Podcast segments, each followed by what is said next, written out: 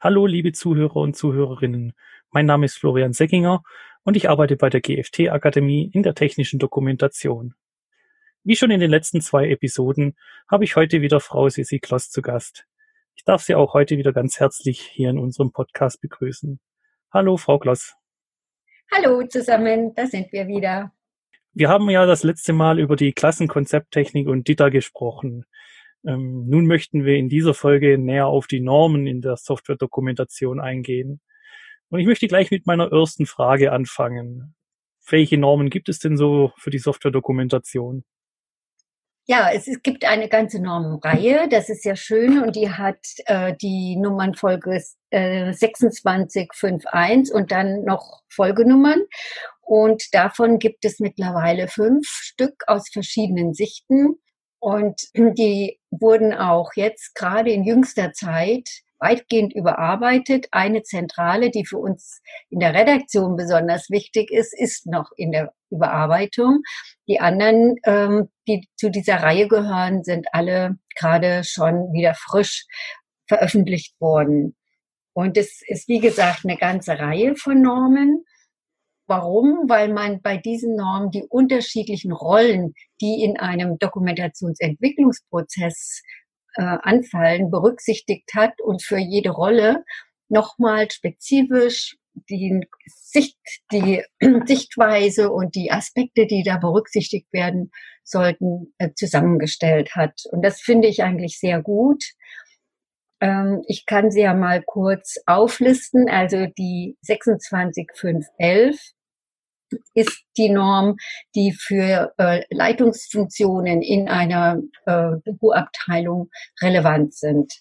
Das äh, betrifft Aufgaben, äh, wie organisiere ich den ganzen Prozess, wie ähm, finde ich mein Team, welche Sachen muss ich berücksichtigen. Also was ist in der 26511 zu finden. Dann die 26512 ist auch sehr hilfreich. Die äh, die betrifft das Zusammenarbeiten von auftraggebender und auftragnehmender Seite. Wobei eben die auftraggebende Seite ist die, die eine Information erstellt und entwickelt haben möchte.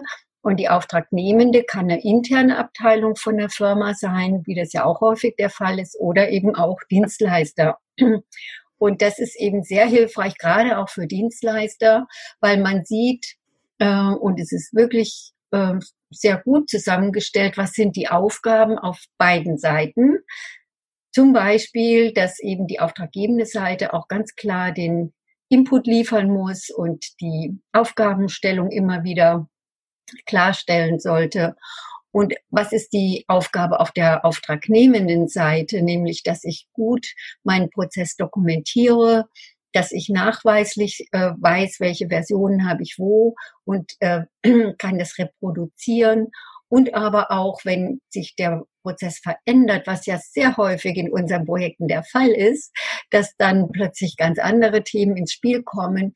Wie kann ich mein Angebot nach, äh, nachbessern, dass eben die Aufgaben, die sich im Prozess verändern, dann auch allein schon finanziell, aber auch sonst berücksichtigt werden. Und da gibt es sehr hilfreiche Checklisten auch. Das heißt, man hat da wirklich eine Stütze. Es ist kein, kein fertiges Template, was man einfach ausfüllen muss, aber man hat sehr äh, gute äh, Anregungen, auf was muss ich alles achten, äh, äh was sollte ich auch im Angebot berücksichtigen, damit mir nachher das keiner irgendwie was vorhalten kann.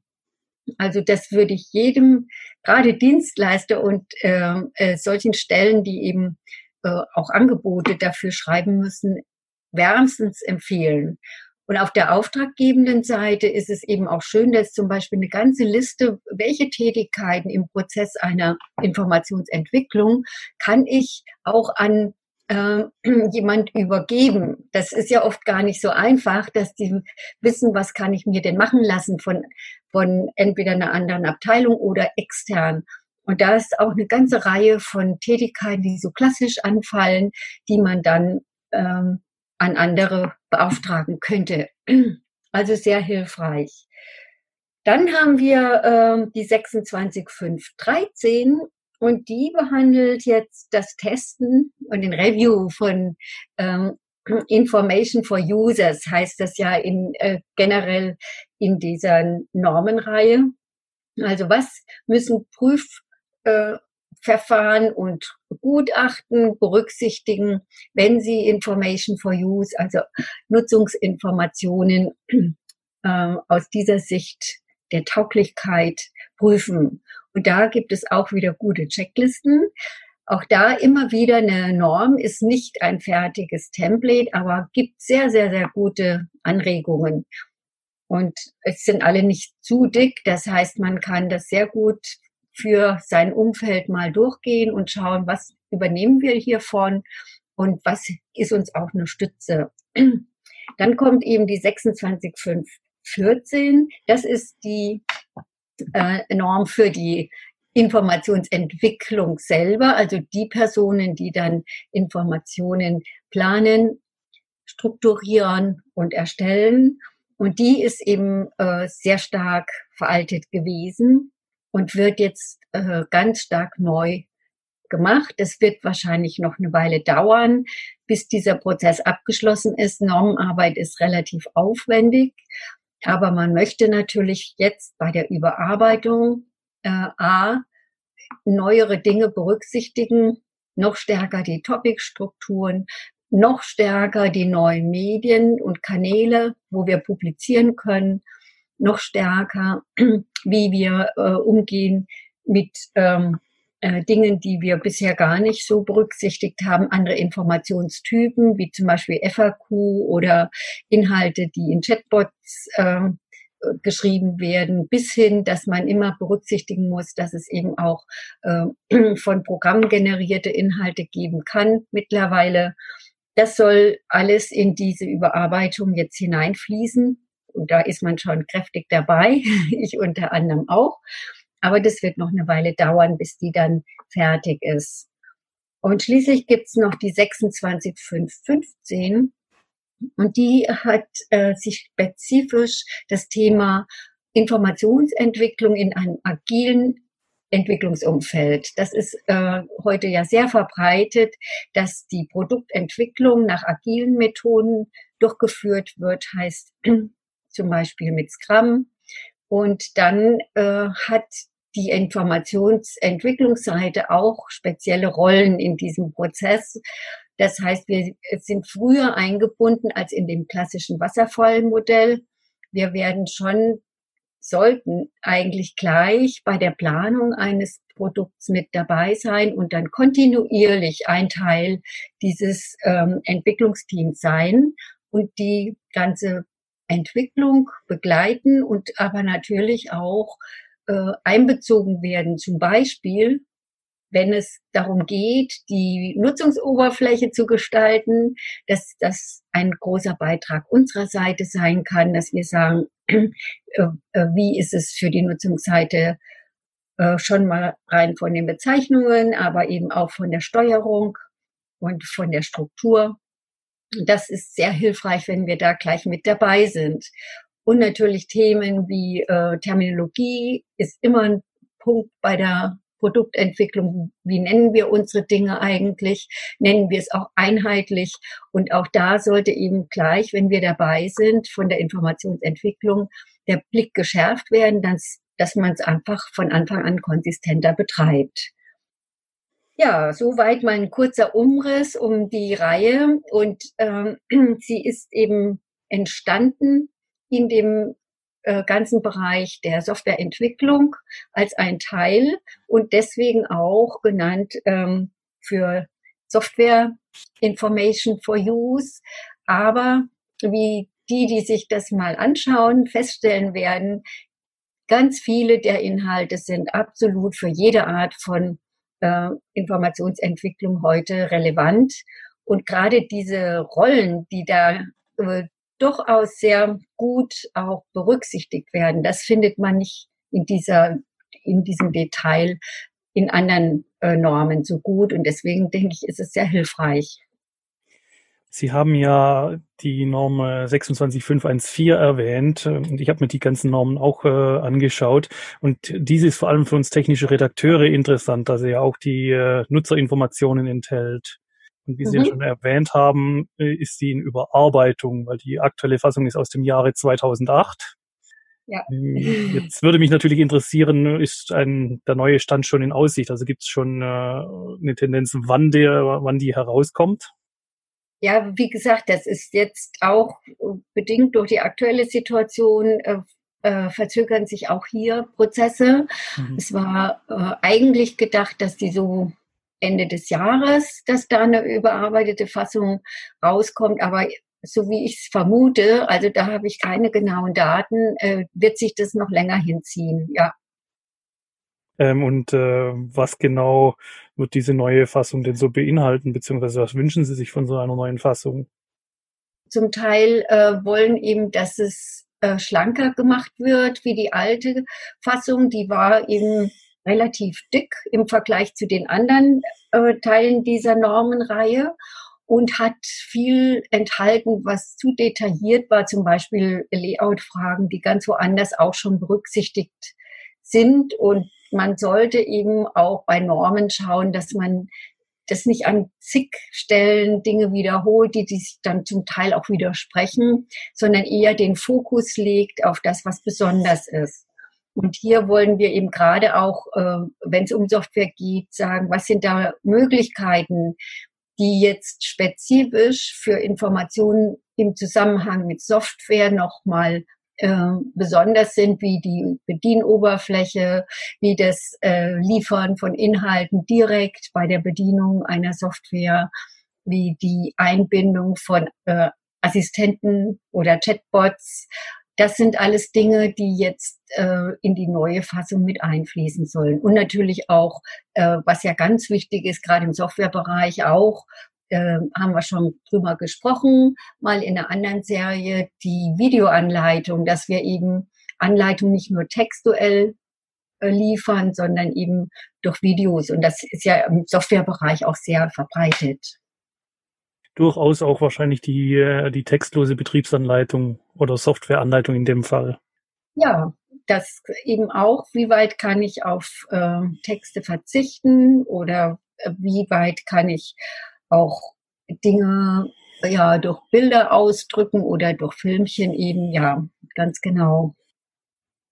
Sind die Normen dieser Reihe auch für andere Bereiche außer jetzt der Software-Dokumentation relevant? Ja, also aus meiner Sicht schon. Wie gesagt, sie enthalten gute Dinge. Wenn man mal die, äh, nochmal die 26512 betrachtet, eben die Zusammenarbeit zwischen auftraggebender und auftragnehmender Seite, das ist völlig unabhängig eigentlich von dem Produkt als solches, sondern es geht darum, um unsere Prozesse in der Informationsentwicklung. Und die fallen natürlich auch in anderen äh, Domänen an, so dass man daraus sehr hilfreich Dinge übernehmen kann. Auch die 26515 mit dem Agilen, das ist auch so, dass heute nicht nur im Softwarebereich agil äh, äh, entwickelt wird, sondern auch in allen oder in vielen anderen Bereichen. Und dann kann man das natürlich dort genauso übernehmen. Es wäre auch sicherlich interessant zu fragen, wofür es diese Normen genau braucht. Ja, das ist immer die Frage, was braucht man das überhaupt? Und die ist natürlich nicht so verbindlich wie vielleicht andere Normen. Äh, die ist nicht Pflicht, aber äh, sie ist eine Hilfestellung, so würde ich es mal sagen. Und sie dient dazu, wenn viele das einsetzen, dass es auch zu gewissen Einheitlichkeiten kommt und einem besseren Verständnis äh, gerade äh, wenn es immer wieder darum geht, was bedeutet eigentlich Qualität, oder ist mein Auftrag, den ich vergeben habe, auch vollständig erfüllt?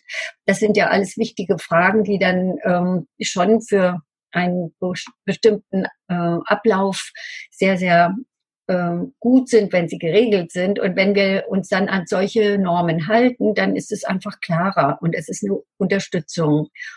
Und wir haben ja in unserem Bereich auch die große Norm 82079-1. Die ist natürlich erstmal bekannter, weil sie schon länger im Leben ist und auch eine höhere Verbindlichkeit äh, verlangt.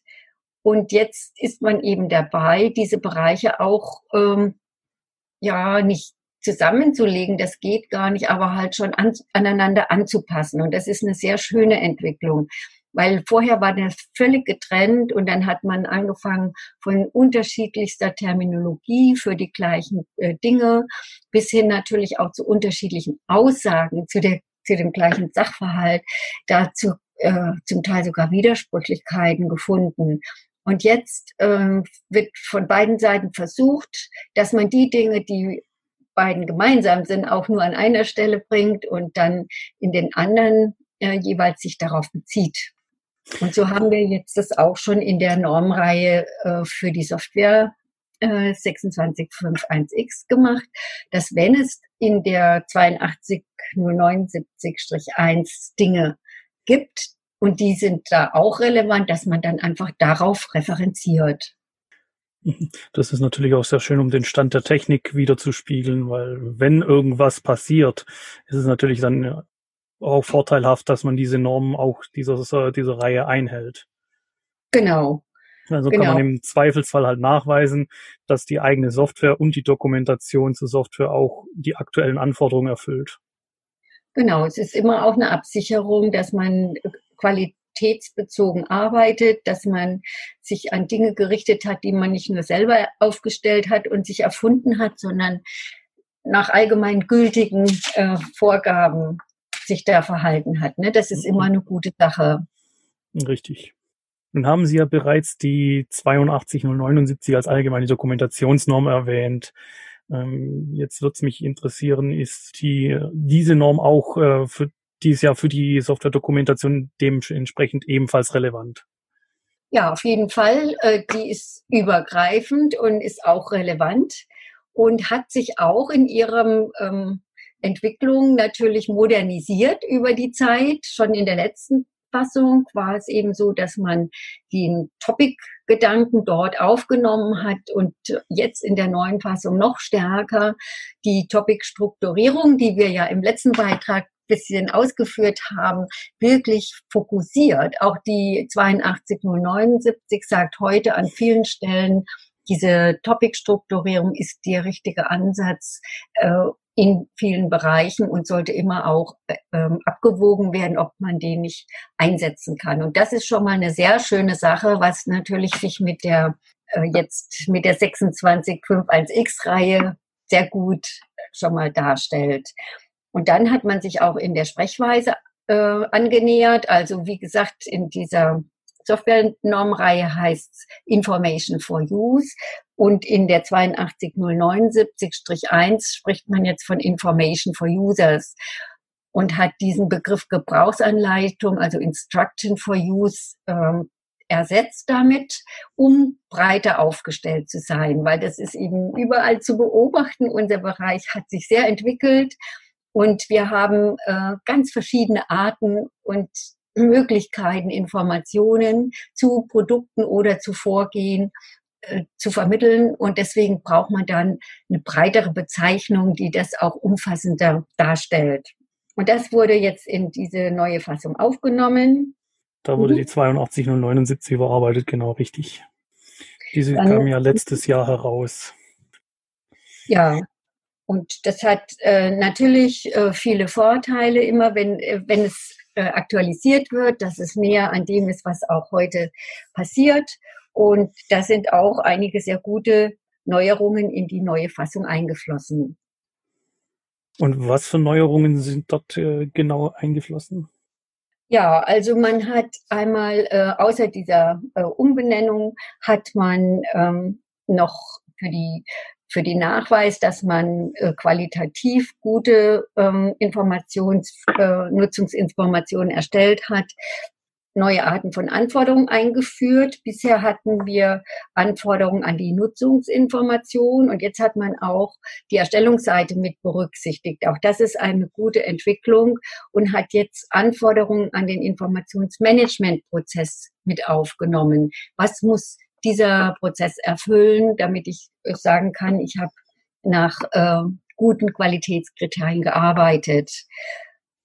Dann äh, hat man die ganze Struktur verbessert, äh, die Dinge zusammengeführt, die zusammengehören. Das ist auch immer eine schöne Geschichte und hat eben auch wieder die äh, mehr Medien und Formate berücksichtigt, die vorher noch nicht berücksichtigt waren. Das ist auch eine klare Entwicklung der Zeit. Und so findet man an vielen Stellen innen drin also Modernisierungen in der neuen Fassung. Was sind so denn Ihre Prognosen bzw. Aussichten für die Zukunft äh, der Software-Dokumentation? Es ist immer schwierig, in die Zukunft zu gucken, aber ich denke, dass viel, was wir früher noch explizit erklären mussten, zusätzlich in die immer mehr wegfällt, weil die Bedienung der Software insgesamt intuitiver wird, wie wir sagen, dass wir dann gestützt werden, wenn wir was machen wollen, eben durch Prozesse, die in der Software schon eingebaut sind. Das heißt, wir können uns führen lassen, wenn es eine komplexere Aufgabe ist und werden dann schrittweise durch die Software selber geführt. Das heißt, wir brauchen keine zusätzliche Information.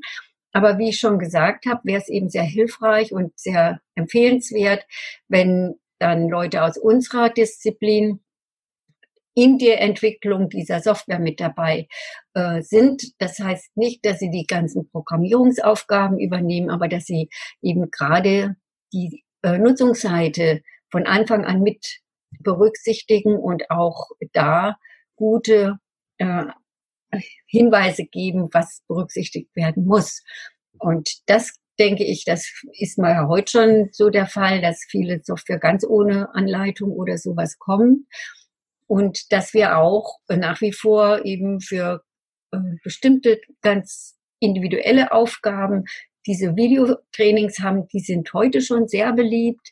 Und da eben geht der Trend ganz klar dahin, nicht ein großes Paket auf einmal, sondern wirklich ganz gezielt einzelne Aufgaben, so dass ich, wenn ich jetzt da die machen möchte, nur dieses eine kleine Video anschauen muss und nicht irgendwie drei Stunden Videos und weiß dann, wie es geht. Das ist äh, sicher auch noch für einige Zeit der Trend, auch für die Software-Doku. Ja, liebe Zuhörerinnen und Zuhörer, wir sind nun wieder am Ende der heutigen Folge angekommen.